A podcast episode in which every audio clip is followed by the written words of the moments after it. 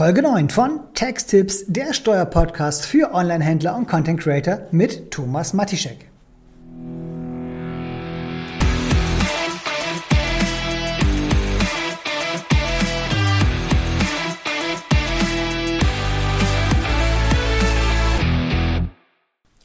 Hallo und herzlich willkommen zu einer neuen Folge von Tax-Tipps, der Steuerpodcast für Online-Händler und Content Creator mit mir und ich bin Thomas Matischek. So, das Jahresende kommt immer näher. Wir sind jetzt schon fast im Dezember. Und nun geht es an die Frage, was kann ich denn noch in diesem Jahr machen, um meinen Gewinn nochmal zu senken, damit ich im Endeffekt vielleicht nicht so viel Steuern zahlen muss. Und aufgepasst, die ganzen Tipps, die ich euch jetzt gebe, das sind tatsächlich Dinge, die ihr nur machen solltet, wenn sie einen Effekt haben. Das heißt, wenn ihr irgendwelche Anschaffungen oder dergleichen tätigt, dann tätigt sie bitte nicht nur, weil ihr damit Steuern sparen könnt, sondern weil sie euch betriebswirtschaftlich weiterbringt. Alle, die mich kennen, die kennen meinen Spruch, Betrieb, Betriebswirtschaftslehre schlägt die Steuerlehre und genau darauf kommt es an. Es macht einfach keinen Sinn, 1000 Euro auszugeben, um 300 Euro Steuern zu sparen. Von daher, das ist total sinnfrei. Also überlegt euch, braucht ihr diese Investitionen, braucht ihr diese Punkte und macht es vielleicht für euch auch gar keinen Sinn, manchmal noch irgendwas anzuschaffen oder irgendwelche Rückstellungen zum Beispiel zu bilden oder dergleichen, wenn es nicht unbedingt sein muss. Oder ist es manchmal vielleicht auch besser, einen höheren Gewinn zu haben? Und darüber solltet ihr im Vorfeld nachdenken, bevor wir jetzt eigentlich auf das Thema dazu kommen, was kann ich an Steuern denn sparen? Denn ihr müsst halt bei diesen Investitionen immer das gesamte Jahr und auch die Zukunft so ein bisschen im Blick haben. Man jetzt also richtig viel investiert, um den Gewinn entsprechend zu drücken, sollte natürlich immer die Prämisse sein, dass sich dann meine Investition sich auch nachhaltig wieder lohnt und es mich nicht in Schwierigkeiten bringt. Wenn ich aber zum Beispiel im Jahr 2024 im Frühjahr über eine größere, ja, über eine größere Bankenfinanzierung nachdenke, zum Beispiel, dann kann es ja sinnvoll sein, vielleicht Investitionen nicht zu tätigen, weil ich einfach diese Finanzierung brauche. Deswegen gehen diese ganzen Punkte, die wir gleich besprechen, immer einher in einer ja, transparenten Umgebung, sage ich jetzt mal. Also ihr solltet schon ein bisschen in die Zukunft schauen und wissen, was kommt denn auf euch zu und macht es Sinn zu investieren oder macht es keinen Sinn zu investieren, weil ich vielleicht das Geld dann und dann für irgendwelche anderen Dinge brauche. Genauso natürlich für den Punkt Steuern. Wenn ich also schon eine Steuerschuld habe, die vielleicht aus dem Jahr 2022 herrührt oder vielleicht sogar noch aus 2021, da könnte es natürlich weniger sinnvoll sein, jetzt eine Investition zu tätigen, weil ich dann womöglich kein Geld habe, um meine andere Verbindlichkeit, um meine andere Schuld zu begleichen. Deswegen überlegt euch bitte im Vorfeld, wie viel Liquidität habt ihr denn überhaupt zur Verfügung. Aber wir gehen jetzt einfach mal rein und wir fangen mit allgemeinen Themen an. Das heißt, diese Punkte sind von eurer Gewinnermittlungsart her unabhängig. Egal, ob ihr eine Einnahmenüberschussrechnung macht oder ob ihr eine äh, Bilanz aufstellt, einen Jahresabschluss aufstellt, das sind Punkte, die könnt ihr bei beiden Gewinnermittlungsarten berücksichtigen. Und wir fangen einfach mal mit dem größten Punkt an. Und das ist der sogenannte Investitionsabzugsbetrag. Und zwar kann man einen Investitionsabzugsbetrag für Wirtschaftsgüter bilden, die erstmal beweglich sind. Also wenn ihr Maschinen anschaffen wollt, wenn ihr ähm, EDV-Ausstattung anschaffen wollt oder dergleichen, dann Büromöbel ist auch so, so ein großer Punkt, den man damit abbilden kann. Dann könnte die, dieser Investitionsabzugsbetrag für euch in Frage kommen. Ihr könnt nämlich, vorausgesetzt, ihr seid bei einem Gewinn von unter 200.000 Euro, 50 Prozent der geplanten Nettoanschaffungskosten in diesem Jahr schon berücksichtigen, wenn ihr vielleicht erst im nächsten Jahr anschaffen wollt. Machen wir es mal an einem Beispiel. Ihr seid gerade ein neues Objekt gezogen und ihr wollt jetzt Anfang nächsten Jahres Büromöbel anschaffen. Und ähm, ihr braucht vielleicht eine große Menge an Büromöbel und tatsächlich haben wir halt die Fälle in der Mandatschaft, wo das jetzt halt zutreffend ist. dann könnte man überlegen, dass man, wenn man für 20.000 Euro netto Büromöbel anschaffen möchte, einen Investitionsabzugsbetrag in Höhe von 50 Prozent maximal bilden kann, sprich 10.000 Euro. Das heißt, ich habe im Jahr, in diesem Fall 2023, direkt eine Gewinnminderung in Höhe von 10.000 Euro, was bei einer Kapitalgesellschaft rund 3000 Euro an Steuerersparnis mit sich bringt. Und dann habe ich halt diese Investition quasi buchhalterisch schon vorgezogen. Das heißt, ich habe in dem Jahr eine Steuerersparnis und nicht erst in dem Jahr 2024. Und das ist tatsächlich in vielen Fällen der größte Hebel, wenn man denn Investitionen plant. Investitionen, die nicht darunter fallen, sind zum Beispiel der Kauf von Computer und Laptops. Hier kann man zwar in der Theorie auch einen Investitionsabzugsbetrag bilden, es macht aber steuertechnisch meistens nicht so viel Sinn, weil Computer und Laptops und alles, was eine Bildschirmdiagonale von, ich glaube, über 9 oder 9,5 Zoll hat, kann man im Jahr der Anschaffung sofort abschreiben. Das heißt, wenn ihr also in diesem Jahr noch Computer oder Laptop braucht, und der kostet vielleicht, nennen wir mal irgendwie so ein MacBook Air oder dergleichen, zweieinhalbtausend, dreitausend Euro netto, dann könnt ihr diesen Laptop in 2023 noch sofort zu 100 Prozent steuerlich abschreiben und es mindert zu 100 Prozent euren Gewinn. Das ist natürlich super praktisch. Gleiches gilt halt für sonstige Kleinigkeiten, also kleinere Wirtschaftsgüter unter 800 Euro netto. Braucht ihr also noch keine Ahnung, äh, vielleicht eine kleine neue Kamera, wobei sie nicht zu teuer sein darf in diesem Fall. Braucht ihr Stative, braucht ihr Beleuchtung, braucht ihr Mikrofone, braucht ihr neue Webcams, whatever in diesem Bereich, alle Kleinigkeiten unter 800 Euro netto sind auch sofort abziehbar als Betriebsausgabe. Es könnte auch ein Bürostuhl sein, es könnte ein Schreibtisch sein. Es könnte ein Bürotisch sein, es könnte in der Garderobe sein und so weiter. Also alles, was Ausstattung ist, also was ein Wirtschaftsgut ist, ein selbstständiges Wirtschaftsgut und unter 800 Euro netto kostet, kann im Jahr der Anschaffung auch sofort als Betriebsausgabe geltend gemacht werden. Ein weiterer Punkt, den man noch in 2023 geltend machen kann, ganz egal ob bei Einnahmenüberschussrechnung oder bei der Bilanzierung, ist die Inflationsausgleichsprämie für Mitarbeiter. Geht natürlich auch für äh, Geschäftsführer oder Gesellschafter Geschäftsführer.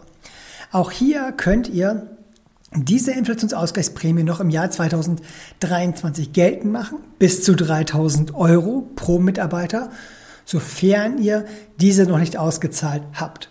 Das ist auch nochmal immer so ein kleines nettes Add-on zum Weihnachtsgeld zum Beispiel und drückt massiv nochmal eure Steuer, wenn man so will, also euer, ähm, euren Gewinn. Ähm, denn auf diese Inflationsausgleichsprämie fallen keine Sozialabgaben an und es fallen auch keine Lohnsteuern an. Deswegen ist es halt ein sehr schönes Modell für Mitarbeiter, um tatsächlich einfach hier noch ein bisschen was extra zu zahlen. Vorausgesetzt, ihr habt es noch nicht genutzt. Wir machen es zum Beispiel so, dass wir es unterjährig anteilig auszahlen und dann bis rein zu Ende 24, damit man also monatlich entsprechend einen Vorteil von hat. Man kann es aber auch als Einmalzahlung, sprich ähm, die 3000 Euro insgesamt, zum Beispiel in der äh, Lohnabrechnung Dezember damit berücksichtigen und auszahlen. Gar kein Problem. Ein etwas kleinerer ähm, ähm, ja, Punkt, das sind die Reisekosten für Mitarbeiter, aber natürlich auch für euch. Das heißt, wenn ihr geschäftlich unterwegs gewesen seid ähm, und ihr habt kein Fahrzeug im Betriebsvermögen, dann könnt ihr diese Fahrten und diese Reisen ähm, auch steuerlich geltend machen und als Betriebsausgabe gegenüber eurem Unternehmen geltend machen. Und zwar unabhängig davon, ob ihr eine Kapitalgesellschaft seid oder ob ihr ein Einzelunternehmen seid oder eine Personengesellschaft. Das geht bei beiden. Aber ihr müsstet hier dann auflisten, welche Kosten sind denn angefallen. Und der größte Faktor sind immer in der Regel die Reisekosten. Sprich, wo seid ihr hingefahren? Zu einer Mastermind, zu anderen, dann zur Besprechung. Seid ihr ähm, zu irgendeinem Meetup gefahren? Seid ihr zu irgendeiner Veranstaltung gewesen? Oder vielleicht sogar zu eurem deutschen oder europäischen Lieferanten? Dann bitte es einmal zusammenschreiben und hier könnt ihr dann die Fahrtkosten und die Verpflegungsmehraufwendungen geltend machen. Der größte Hebel, wenn ihr eine Einnahmenüberschussrechnung macht, ist immer der Punkt Ware und Anzahlungen. Also wenn ihr nochmal deutlich, aber so richtig deutlich euren Gewinn in 2023 drücken wollt, dann reinvestiert so viel wie es geht in Ware. Sprich, leistet die Anzahlung, leistet über die Anzahlung hinaus, also auch schon vielleicht direkt den ganzen Betrag, denn das führt im Rahmen der Einnahmenüberschussrechnung bei euch immer zu einem vollständigen Abfluss und damit zu einer Gewinnminderung. Und am besten skalieren kann man halt, wenn man eine Einnahmeüberschussrechnung macht, indem man einfach massiv reinvestiert. Das hat einfach den größten Skalierungseffekt, betriebswirtschaftlich und dann aber auch steuerlich. Natürlich holt er das irgendwann ein, aber wir reden jetzt erstmal über das Jahr 2023 und der Folge wäre das einfach ein Rieseneffekt, den ihr hättet und damit könnt ihr in der Theorie zumindest euren gesamten Gewinn reinvestieren und zahlt dann keine Steuern was natürlich dann wieder den Hebel für die Zukunft bedeutet. Ein richtig, richtig guter und wichtiger Punkt. Gleiches gilt, wie gesagt, für Anzahlungen, die mindern natürlich auch den Gewinn. Wenn man also die Waren durch Schluss zahlen kann, dass man zumindest die Anzahlung leistet. Das sind so die größten beiden Punkte im Rahmen der Einnahmenüberschussrechnung. Denn bei der Einnahmenüberschussrechnung, wie der Name schon sagt, geht es darum, dass man etwas vereinnahmt oder auch verausgabt haben muss. Das heißt, die Zahlung muss geflossen sein.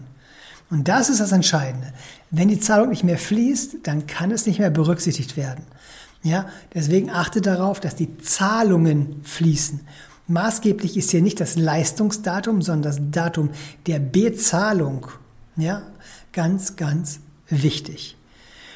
Bei der Bilanz haben wir auch ein paar Punkte, die wir dann tatsächlich richtig gut beeinflussen können. Und auch hier geht es um den Bereich Ware. Wenn ihr also ähm, euren Gewinn deutlich beeinflussen möchtet, dann ist es bei der Bilanz im Gegensatz zu einer Überschussrechnung so, dass ihr möglichst wenig Ware nochmal in diesem Jahr einkaufen solltet. Das heißt, je geringer euer Warenbestand zum Ende des Jahres ist, umso geringer wird auch der Gewinn sein. Deswegen macht es Sinn, wenn man es irgendwie steuern kann, den, den Warenbestand etwas runterzufahren. Aber auch hier, was ich eingangs gesagt habe, Betriebswirtschaft schlägt Steuerrecht.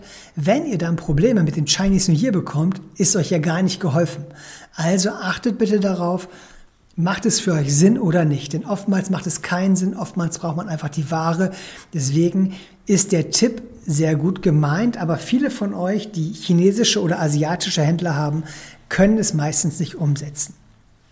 Aber ein anderer Tipp im Zusammenhang mit der, ähm, mit der Ware ist, die Bewertung der Warenbestände.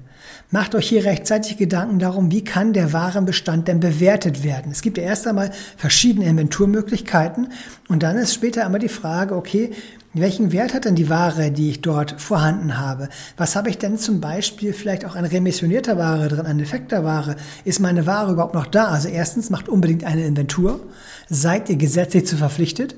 Ja, also das ist schon wichtig. Und dann, wie bewerte ich meine Ware? Damit kann man auch regelmäßig ähm, dann Steuern sparen, indem man den Warenbestand abwertet. Es muss aber natürlich realistisch sein. Es darf also kein Fantasiewert sein, sondern ihr müsst realistisch überlegen, was habt ihr denn in, ähm, ja, was habt ihr denn an, an Warenbeständen und wie haben sich die Werte entwickelt?